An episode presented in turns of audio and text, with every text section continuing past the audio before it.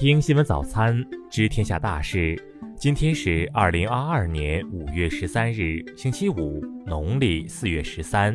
雨阳在上海向您道一声早安。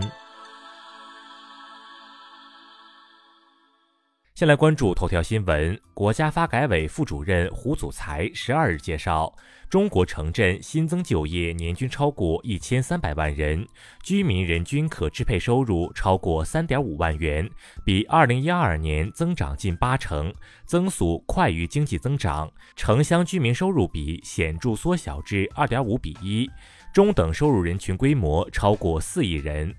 胡祖才表示，从体现生活品质和消费升级的恩格尔系数看，按联合国标准，中国人民生活已进入相对殷实富足阶段。下一步将坚持在发展中持续保障和改善民生，扎实推进基本公共服务均等化，着力提高中低收入人群收入，努力让全体人享有更高品质生活，一步一个脚印，朝着共同富裕目标迈进。再来关注国内新闻，国家卫健委昨天通报，十一日新增本土确诊病例二百二十二例，其中上海一百四十四例；新增无症状感染者一千六百三十例，其中上海一千三百零五例。北京市通告，十三日开始连续三天在东城、西城、朝阳等十二个区域开展核酸筛查，倡导民众居家办公、居家休息，就地参加核酸检测。国家移民管理局召开会议，要求严格执行从严从紧的出入境政策，从严限制中国公民非必要出境活动，严格出入境证件审批签发。近日，数张上海街道布置花卉的照片在网上流传，上海市容部门解释说，只是正常的道路花香养护。昨天上午八时许，西藏航空一架载有一百二十二人航班在重庆江北国际机场起飞时偏出跑道，航空器机头左侧起火，一百一十三名旅客和九名机组人员全部安全撤离，其中四十余名轻伤旅客已送往医院。农业农村部发布农情调度显示，截至十二日，全国已春播粮食百分之七十二点四，同比快一点八个百分点。南京大学研究团队发现，嫦娥五号的月壤样本中出现一些成分，可作为催化剂，在太阳光作用下，将水和二氧化碳转化为氧气和燃料，或可利用月球自身资源建设月球基地。五日，公安部发布 A 级通缉令，公开通缉六名重大拐卖妇女儿童犯罪在逃人员。昨天，其中的黎京发已自首。一九八九年，黎京发以招工为名，从事贩卖妇女违法犯罪活动，案发后潜逃至今。再来关注国际新闻，日本厚生劳动省十二日发布消息，确认发现了两种新冠病毒奥密克戎毒株的新亚型毒株，其传染性比已知的奥密克戎亚型毒株更强。俄罗斯外交部昨天表示，如果芬兰和瑞典加入北约，俄罗斯将不得不采取技术性军事手段或其他手段来消除这一行动造成的威胁。当地时间十一日、十二日，俄罗斯联邦安全局接连发布消息称，在与乌克兰接壤的库尔斯克州、紧邻立陶宛、波兰的加里宁格勒州，分别挫败一起准备实施的恐怖袭击活动。